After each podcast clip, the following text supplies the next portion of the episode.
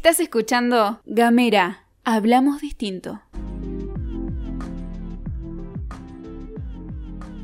Buenos días, buenas tardes, buenas noches, depende en qué momento nos estés escuchando. Aquí, un nuevo capítulo más de Otra economía es posible. Andrea Ontoria y quien les habla, Cristian Herbias. Tenemos compañía por unos minutos contando un poco, desasnando o trabajando sobre lo que es el término economía. Exactamente, aquí en Gamera hablamos distinto. ¿Y hoy qué nos toca? Y hoy veníamos hablando de las teorías económicas, ¿te acordás? Un poco me acuerdo, a ver, refresquemos Bueno, algunas empecemos otra cosas. vez, porque es importante que tengas claro que nosotros vamos a desandar esta palabrita maravillosa que a veces nos hace sufrir tanto y otras veces nos da tantas alegrías, que es la economía. ¿Y qué es la economía? ¿Qué es la economía? La economía es una ciencia que estudia los recursos, la creación de la riqueza, acordate esa importante eso, ¿eh? la producción, la distribución y el consumo de bienes y servicios que sirven para satisfacer las necesidades humanas. Estamos Ah. hablando de una ciencia social. Por supuesto, algunos ya lo es reiterativo para aquellos que nos vienen siguiendo, pero lo importante es no quedarnos sin esas definiciones que generalmente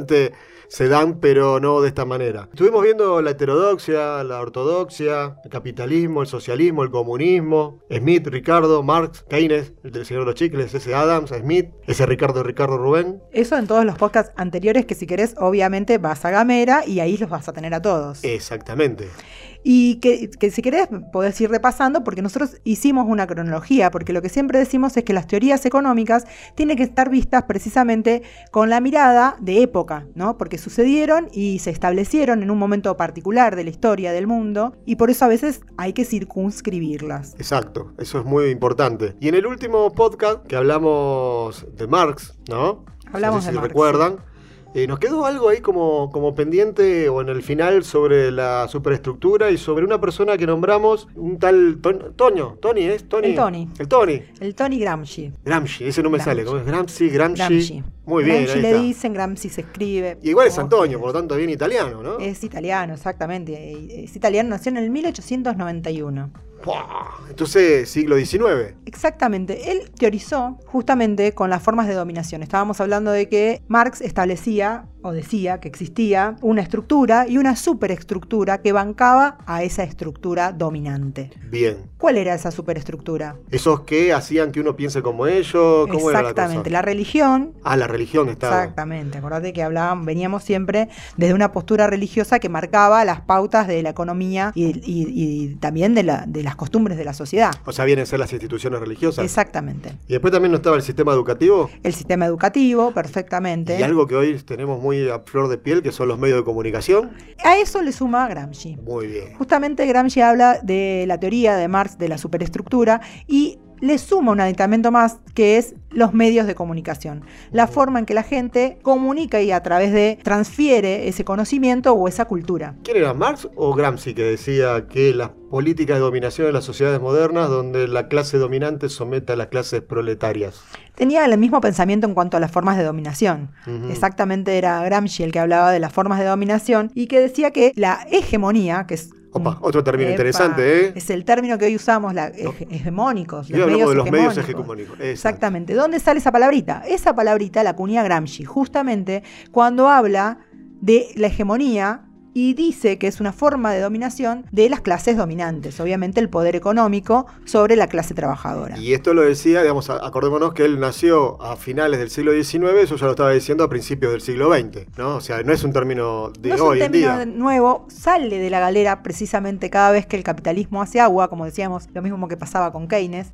Y cuando precisamente esos medios son tan hegemónicos que generan una opresión excesiva sobre, digamos, la clase trabajadora y no permite salida. Y esa clase dominante que, que trabajaba, que somete a las clases proletarias, lo hace a través del control social de la economía, política y cultura, ¿no? Exactamente, lo que decía Gramsci era que era la forma en que tenían las clases dominantes de transmitir o de imponer su forma de ver el mundo. Y esa imposición es lo que se le llama el- la generación del intelectual colectivo. Exactamente, es una forma de ver la sociedad civil del conjunto de lo que estamos hablando, la cultura, el sector religioso, digamos, decimos iglesia, pero en realidad eh, eh, tiene que ver con todas las iglesias, no con una sola, Con no todas las católica, religiones, exactamente, digamos, claro. con todas las religiones y eh, la educación.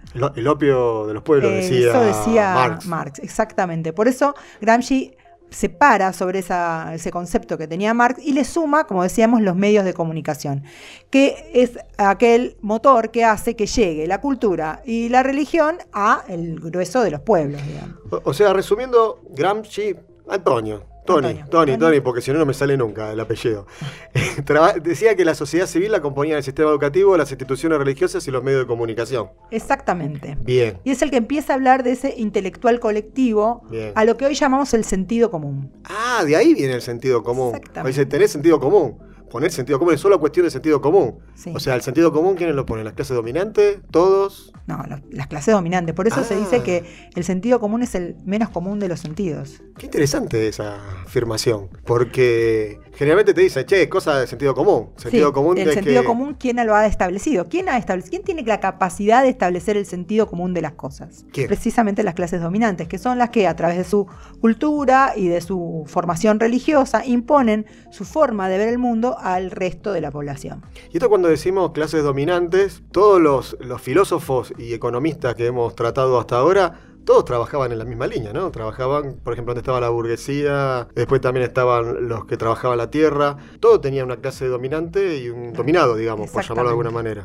Todo se puede resumir, o por lo menos hasta ahora todo lo que hemos visto, hay un factor en común que tiene que ver con esto, con una clase dominante y una clase dominada. Parece ser que fueran los dos eh, extremos de, de- de esta relación, que si nosotros lo vemos en sentido económico, también lo podemos visualizar eh, en cualquier relación económica, ¿no? En cualquier relación económica hay alguien que tiene las fuentes de la producción y hay otros que trabajan esas fuentes de la producción. Y, y una consulta, ahí este Tony Sí. eh, era italiano, ¿no? El italiano. Pero habíamos tenido la Revolución Rusa en 1917, que en realidad, eh, por eso de ahí viene la Unión Soviética, ¿no? Porque eran los soviets que se rebelaban, pero en Italia no logró hacer lo mismo que pasó en Rusia. Tony era eh, su profesión del momento, digamos, del momento que vos estás hablando de la Revolución ¿Era Rusa. periodista? Era periodista. Por eso, digamos, acuñó este término de la hegemonía y por eso está en vigente hoy en día cuando estás hablando de los medios de comunicación hegemónicos. Porque era un intelectual que venía de esa expresión del, peri- del periodismo, iba a decir del peronismo, no, del periodismo, y justamente viajó a la Revolución Rusa para interiorizarse de cuáles eran los motivos por los cuales estaba triunfando una revolución de proletariado. Claro. Y eso tiene que ver un poco con la contrahegemonía. Pe- exactamente, eso tiene que ver con lo que él eh, después escribió, porque tuvo tiempo para escribir Tuvo tiempo, todas ¿no? esas cosas. A veces hay que sacar el lado positivo, ¿no? Sí, muy, hay que muy buscarle el lado positivo, hacer un eh, Los libros de la cárcel. hacer un preso político, exactamente. Se llaman los cuadernos, los cuadernos de la cárcel, ¿no? Los Era- cuadernos de la cárcel, justamente, que son su legado en términos históricos, digamos, para, para todos los que en algún momento piensan en armar la contrahegemonía, que es lo que él eh, manifiesta que debería ser la revolución. Claro, la Eh, contrahegemonía. la contrahegemonía es precisamente que la hegemonía, o sea, ese mecanismo por el cual todos tenemos ese sentido común, varía únicamente o cambia cuando se genera una contrahegemonía. O sea que únicamente cambiando el sentido común es que podemos hacer, llegar a ser efectiva una revolución en términos de quiénes son los dominados y quiénes son los dominadores. Tony dice, o Antonio, dice que este es, es algo, digamos, totalmente opuesto a la hegemonía, pero digamos viene a ser lo mismo. Él solamente plantea, se trabaja la hegemonía a través de los medios dominantes, con una contrahegemonía que sería el proletariado revolucionado, digamos, que toma la nueva hegemonía, vendría a ser. Es un problema de, de la misma, del mismo concepto de revolución. No hay término medio, digamos. Exactamente. Es una cosa o la otra. Cuando se piensa en términos de revolución, precisamente se piensa este, ser eh, el factor dominante. Lo que se busca es ata- atacar lo- lo- los medios que hacen a la dominación para que deje de, de serlo, deje de ser dominante. Entonces, este Antonio eh, está a favor de las teorías de Marx. O sea, Exactamente. De los medios de producción en manos del proletariado. De los trabajadores, mejor dicho. Sí, lo único que él decía es que había que hacer un trabajo previo a la revolución que tenía que ver con conformar ese sentido común que hiciera, lo mismo que decía Marx, que todos los proletarios se sintieran como actores de la revolución. Todos los proletarios unidos, más o menos. Exactamente, proletarios unidos. Unidos, decía. No, unidos era, era que se unan. Ah, ah, perdón. Déjame, digamos, resumir un poquito a ver si entendí bien.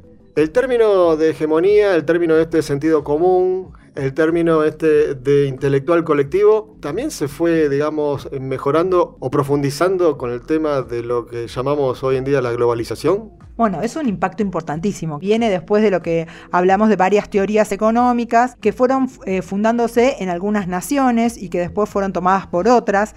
Hay un proceso, que también es un proceso económico y que también es objeto de estudio de la economía, que se llama globalización, que vos mismo la mencionaste. La globalización empieza en principio con las primeras eh, empresas grandes empresas que, generaban muchos recursos en la revolución industrial. O sea, siglo XIX. Exactamente. Y que necesitaban seguir generando más recursos, buscaban más recursos y los ponían, hasta que no nació el capitalismo financiero, todos los recursos iban hacia la producción. Entonces se generaban megas empresas que eran más grandes que el propio pueblo o consumo que tenían en el lugar de residencia. Claro. Entonces se empezaron a hacer producciones que, excedían el consumo local, digamos. Exactamente. Después, cuando esos pueblos que al principio habían sido conquistados y que fueron creciendo, tenían su propia economía y establecían sus propias reglas de juego, esas empresas grandes, la forma que tenían de capitalizar a través de nueva producción o de nuevas fábricas, empezaron a poner filiales en ese otro lugar del mundo. Por ejemplo, las de Inglaterra en Estados Unidos, las de España en, en, nuestro país, en Uruguay, en,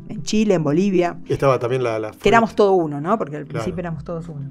¿Cómo era esta, la American Fruit, eh, que también estuvo por Centroamérica y que esas otras Todas, es más, eh, esas grandes empresas fueron las primeras que eh, también, empresas, por ejemplo, eh, de transporte, como ser eh, nuestros trenes, que fueron generados precisamente por una multinacional, entre comillas, inglesa. Claro, y por ahí también había leído o escuchado que tuvieron como altibajo, ¿no? Esto de las, de las, entre comillas, multinacionales. Como que en el siglo XIX, digamos, se vieron favorecidas, después al principio del siglo XX es como que hubo mucho proteccionismo local, eso hizo como que disminuyera un poquito y como que después de la Segunda Guerra volvieran a reflotar, algo así, ¿puede ser? Porque también la globalización sufrió, obviamente, los, devenires de la historia, que tenían que ver con, obviamente, las guerras, cerraban los caminos, cerraban los canales de navegación, porque si había guerra en el medio, acordémonos que estamos hablando justamente de unos fenómenos hasta el momento desconocidos, que eran las guerras mundiales. Antes cuando se peleaban, se peleaban en el territorio y, y todo el mundo no estaba, digamos, sujeto a lo que pasaba en ese territorio. Cuando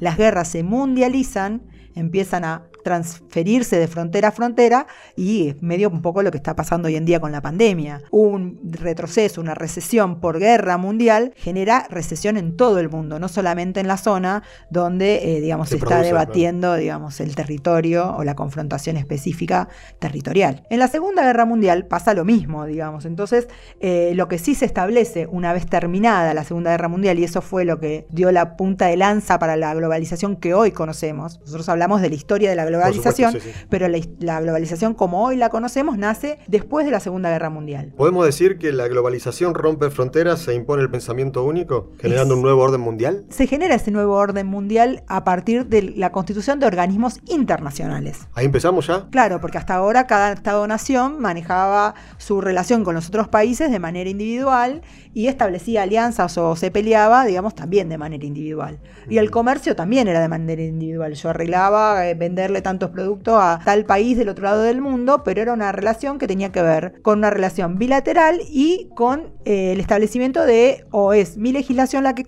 la que lo cubre o la tuya. Y ahí empieza la Organización Mundial de Comercio, por ejemplo. Exactamente. Comienza con Bretton Woods, que fue un acuerdo que se firmó de posguerra, a generarse un nuevo sistema financiero mundial que fue el que se estableció con la excusa, yo diría, porque hasta, esta altura fue excusa, porque todavía siguen los organismos internacionales vigentes, pero que fueron creados precisamente para la reconstrucción y el fomento de aquellas poblaciones que habían quedado destruidas por la guerra. Y ahí también está el BIRF. El BIRF, el FMI, el Banco Mundial, fueron creados y se establecieron oficinas en todos los países en ese momento que estaban eh, vigentes, digamos, este acuerdo.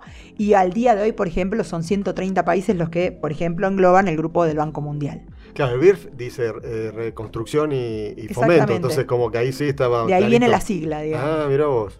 Y entonces se, se dedicaron a eso, y hoy se dedican a eso, ¿no? A reconstruir y, y fomentar la igualdad en todo el mundo, ¿o no? La globalización no, no es eso, no es que tengamos, vayamos hacia la felicidad total, todo el mundo igual y todos tengamos de todo. Bueno, sería, digamos, puede ser que se haya planteado en algún momento como un objetivo. La realidad real no es esa. Qué bacana, porque yo escucho hablar muy a favor, algunos que escucho, ¿no? Obviamente que siempre tenemos a favor y en contra de lo que es la globalización, pero los que escucho que hablan a favor dicen, bueno, nos trajo nuevas tecnologías, se compartió la tecnología, nos trajo información, tenemos los medios como ese Internet, que hace que lleguemos a conocer más cosas, como que lo ven por ese lado de, de- de lo bueno, digamos. ¿Y lo malo qué sería? Como todo en la vida tiene su lado bueno y su lado malo. Una cosa es lo que, digamos, los objetivos que se planteó la globalización, si es que en algún momento se planteó algún objetivo, eh, así general como globalización, y otra cosa son las causas y las consecuencias, ¿no? Es decir. ¿por qué la globalización? Y ahí vamos a los orígenes. ¿La globalización era una necesidad de todos? ¿Nació como una necesidad de todos? O de los grupos dominantes. Nace a, partir justamente de que esas empresas necesitan expandir sus horizontes, no quieren más fronteras, no quieren estados que defiendan a sus consumidores. Más allá de, de- de generar esta, esta cuestión económica, digamos que volvemos a lo mismo, lo que decía Marx, para que exista esa estructura, que hoy en día es la estructura económica mundial, tiene que existir una Superestructura. Algo por encima de todo Algo eso. por encima de todo eso. Y de eso se encargó la globalización. El nuevo orden mundial vendría a ser. de que fueran mercados nuevos y que además esos mercados se adaptaran a la cultura de aquel que estaba imponiendo ese consumo en ese nuevo mercado. ¿Sería conquista, colonización o algo Lo por el mismo, estilo? pero a través del Big Mac, de la Coca-Cola. Sí, hay, hay un coeficiente, ¿no? O algo así. Big Hay un coeficiente, exactamente. Hay un coeficiente que, que es- mide eso, mide el valor del Big Mac en los diferentes lugares. Entonces, a partir de ahí podemos hacer la relación de, de mercado, de precio. una relación de precios y una relación de eh, Qué loco, economías. A que no le gusta el Big Mac se jodió. Y sí, O sea, te tiene que en gustar. el mundo te está pasando eso. Te tiene que gustar el Big Te Mac. tiene que gustar. Porque eso es parte del sentido común, ¿o no? Exactamente, eso es lo que genera la hegemonía. Entonces, ¿es mala o es buena la hegemonía? No, no, no, no. Estamos hablando de que es la clase dominante impartiendo un orden común, único para todo el resto. ¿Y la contrahegemonía? ¿Y la diversidad? ¿Pero ¿y la contrahegemonía no sería lo mismo, pero del otro lado? Y bueno, eso estaría para pensar. Es para pensarlo, ¿no? Porque nosotros no estamos defendiendo ninguna postura, sino lo que estamos planteando cuáles son las posturas y las posturas que vienen dando la historia, ¿no? Exactamente, estamos hablando, lo que vos planteás es precisamente lo que planteó Gramsci, que lo planteó, acordémonos que Gramsci después de estar muchos años en la cárcel, Sí, porque Mussolini, ¿no? Benito. Mussolini lo Bonito puso al Tony lo metió en cana. Sí, ¿no? porque estaba loco, se le ocurría la revolución italiana, justamente. Y decían que ese cerebro no había que pensarlo. Claro, ese no había que dejarlo pensar el cerebro. Entonces había que meterlo preso. Bueno, como decíamos, preso político lo que nos dejó fueron, eh, digamos, los cuadernos de la cárcel. Y él lo que planteaba era justamente en un momento, en un estado en- de situación en lo que se planteaba era la revolución, porque lo que se buscaba era precisamente que se dejaran el, el factor de, dom- de dominación, que eran los medios de producción, para los laburantes, ¿no? O sea, que se entregaran los medios de producción, se entregaran en una forma muy decir, porque la revolución iba a buscarlos, no estaban esperando que se los dieran. Ah, ¿no? No, no, era Ah. como otro, otro, Eran de, otro de armas tomar. Eran. Exactamente. Entonces, en ese momento se pensaba que era la única forma, digamos, no es que no había distintos. En ese momento estaban los dominantes y los dominados. Bien, en el medio no había nada. No. Con la globalización, como decimos, ya en los nacionalismos se había visto que había diferencias. Precisamente por algo fue que Gramsci no pudo llevar ese modelo que aprendió, eh, digamos, en la Unión Soviética de revolución y no lo pudo impartir de- de- del mismo modo en Italia. Precisamente porque había condicionantes de cultura, de situación, de historia en la Italia en ese momento que no le permitió hacer el mismo proceso y además porque era concomitante. Entonces los italianos se dieron cuenta y los capitalistas italianos fueron los que golpearon la puerta de Mussolini para que precisamente no les pasara lo mismo que a los rusos. Pero hablando, digamos, mal y pronto, como dicen, eh, nosotros estamos viendo teorías de, de filosofía, teorías políticas, ¿y esto cómo influye en la economía? Porque esto de la globalización también influye en la economía. Hablamos de las empresas, pero digamos, en las monedas, ¿cómo, cómo fue que, que se va imponiendo? Viste que cuando hablamos de guerras y hablamos de, de estados y de gobiernos, gobierno popular, gobierno esto, gobierno... Bueno, hablamos de política, ¿no? Bien, sí. Pero atrás de todo eso siempre hay un factor que no ne- tenemos que perder, que es el factor económico. Bien. Casi siempre son las causas. La política o los órdenes establecidos eh, en los gobiernos están en función de esos intereses que son más grandes y que tienen que ver con un interés económico. Hablamos de, de economía, hablamos de riqueza, ¿y para dónde va esa riqueza? Digamos, ¿Vendría a ser un poquito así? Exactamente. Ujú. Cuando el- la globalización se inició, eh, había estados económicos fuertes, digamos, eran los que a- eh, iniciaron la globalización. Estaba la gran potencia de Inglaterra que estaba tratando de eh, llegar a otros mercados y la forma de llegar a esos mercados era precisamente con su producto, Sí. con su forma de ver el mundo. Bien. Y los imponía, porque realmente no había lugar a que, por ejemplo, ¿cómo los imponía? Vayámonos a la historia local. Los imponía mediante la guerra. Venía y ¿qué quería hacer? ¿Vino a vender nuestros productos? ¿O Venía y te hacía el sentido común. O venía y- Vos claro, usabas poncho y te dicen, no, a ver, el poncho no se usa más, se usa suéter. Entonces te- el sentido común y te dice usar suéter. la seda, todas las cosas que nosotros teníamos que usar porque... Porque traían- venían de Inglaterra, Claro, obvio. Obvio. Y si era el sentido afuera. común. A ver, vos pensá un poquito, eso es sentido común. ¿No es Sigue así? siendo el mismo sentido común de hoy. Acordate que para la mayoría de la gente lo que viene de afuera es mejor, tiene otra calidad, está mejor hecho. Todo importado es mejor, como Claro, dicen muchas exactamente. veces. Eso es, Eso es parte del sentido común.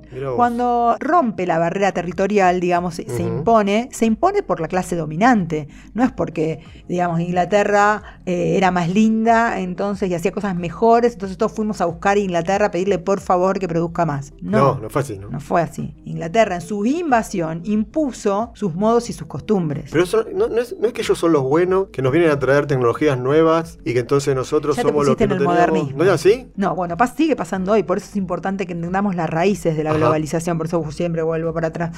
Pero porque son las mismas, las causas son las mismas. Ujú. Nada más que pegamos saltos en la globalización y a esta altura esa globalización quedó como muy pequeña y muy burda. Claro. Porque hoy en día, digamos, la globalización se ve como un fenómeno mucho más amplio que el económico, que efe- efectivamente ya ha logrado un sentido común propio, Sí. y ya no hablamos de nacionalismos que quieren imponer su eh, idea como Inglaterra o Estados Unidos. En realidad, es- son esa- ese modo de ver el mundo que tiene la gente que puede ser influyente en un proceso como el de la globalización. A ver, se crean las multinacionales. Las multinacionales son empresas grandes que tienen mucha plata, vienen a un país y ponen una sucursal. Por una sucursal generan trabajo. Si generan trabajo, ¿es bueno o no? Todo depende. Todo depende, porque mismo los McDonald's, los chicos que trabajan en McDonald's, las condiciones que trabajan no son buenas, ¿no? Está bien, vamos no por otro ganan lado. bien, están... ¿Y, y con esa riqueza qué hacen? O sea, con lo que generan, ¿qué hacen con esa riqueza? La dejan en el lugar, me imagino. No, se la llevan. ¿Se la llevan? Sí, Y entonces acumulan más en otro lado. exactamente. Ah, mira vos. acumulan más. Es una cosa importante que vos dijiste y es precisamente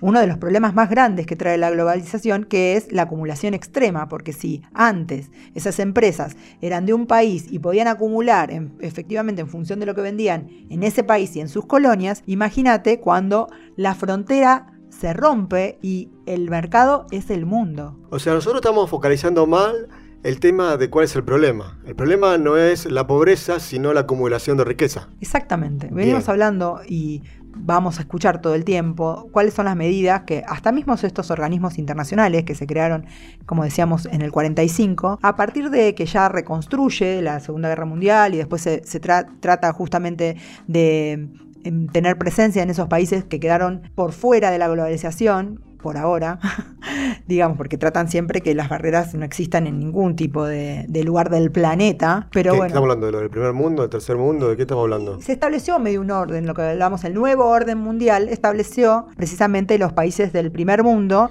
y los países del desarrollo o del subdesarrollo.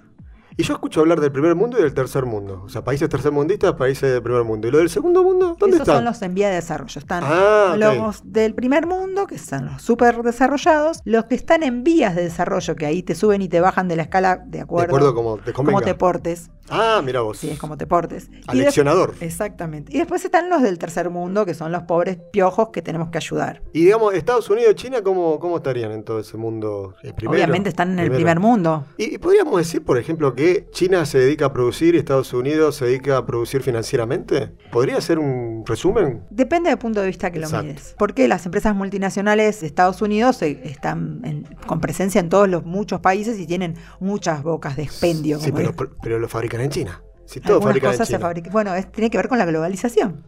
Ok, pero entonces los Porque chinos la- fabrican. ¿Los chinos? No, no Ah, fabrican ¿no los fabrican los chinos?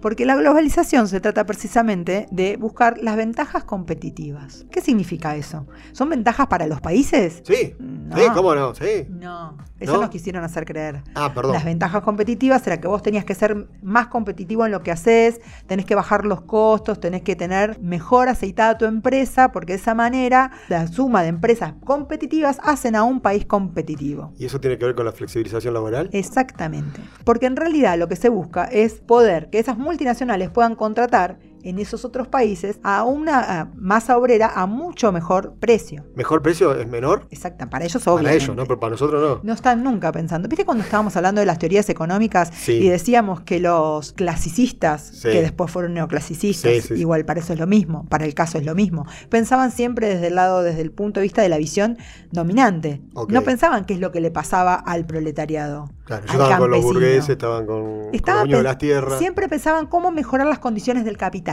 O sea, de los que ponen el sentido común. Estaba bien. No, no está bien. Ah, ¿no está bien eso? Existe otra parte del mundo. Hola, acá, que somos los que laburamos. Entonces, digamos, está bien, el capital existe, vuelvo a lo mismo. Esa es la teoría que después este. Es una parte del todo. O sea, no es el total. bueno, pero bueno, ahí se toma como si fuera el total. Exactamente, los medios de producción son una, y la gente que labura y que pone el trabajo y que hace eso posible es precisamente el obrero. Por eso volvemos a la teoría que hablábamos de Marx, que decía justamente del valor hora y el valor hombre que se te tenía que dar a, A cada bien. claro. Que lo teníamos que mirar desde el punto de vista de cuántas horas hombre estaban incluidas en Para ese bien que consumíamos. Claro. Estos hombres no están fijándose en eso. ¿No se están fijando en eso? Tampoco, porque en realidad lo que importa es que eso sea poquito. Ellos no se, no se fijan en que la distribución de, de lo que se gana, la distribución de la riqueza, sea homogénea, todos ganemos. Si eso es la globalización, No. donde vamos a un mundo mejor, ¿no es así? La globalización de la parte que se encargó precisamente es decir, bueno, categorizarnos en primer mundo, vías de desarrollo, tercermundistas,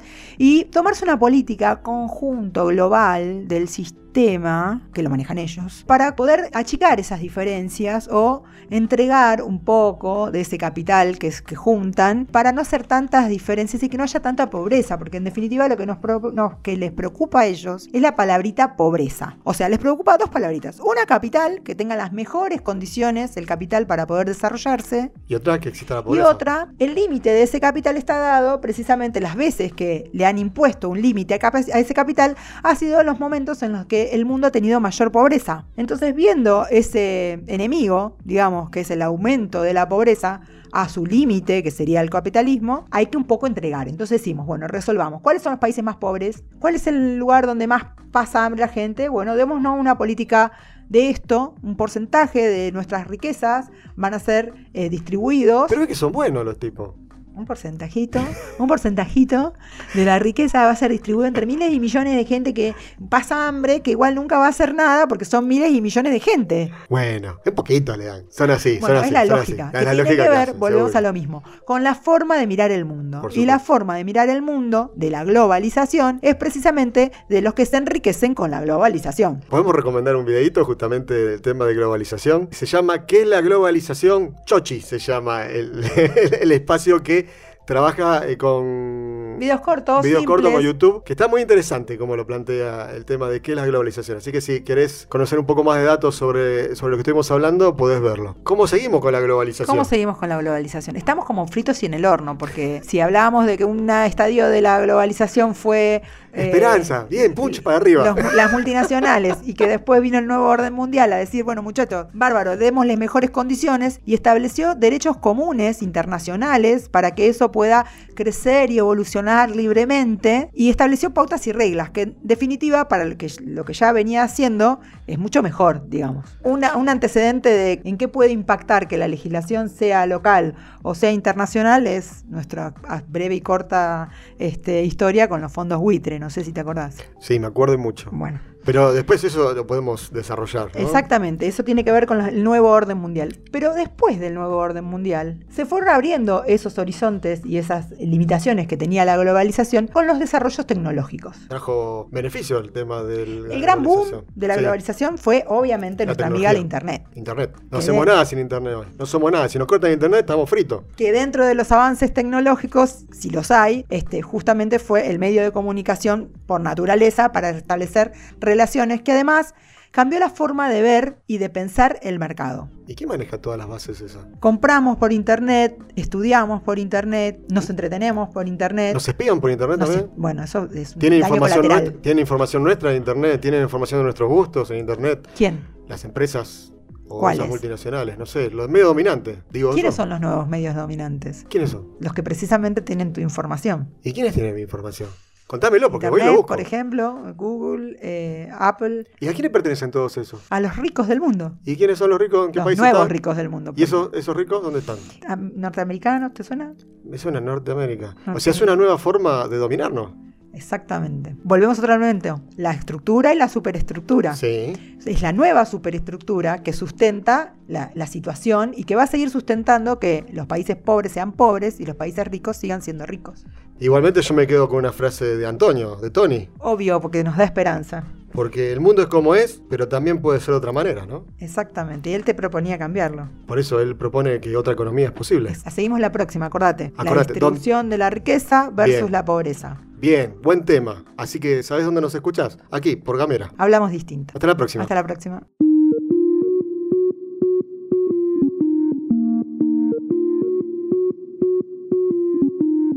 Seguí nuestros contenidos en gamera.com.ar.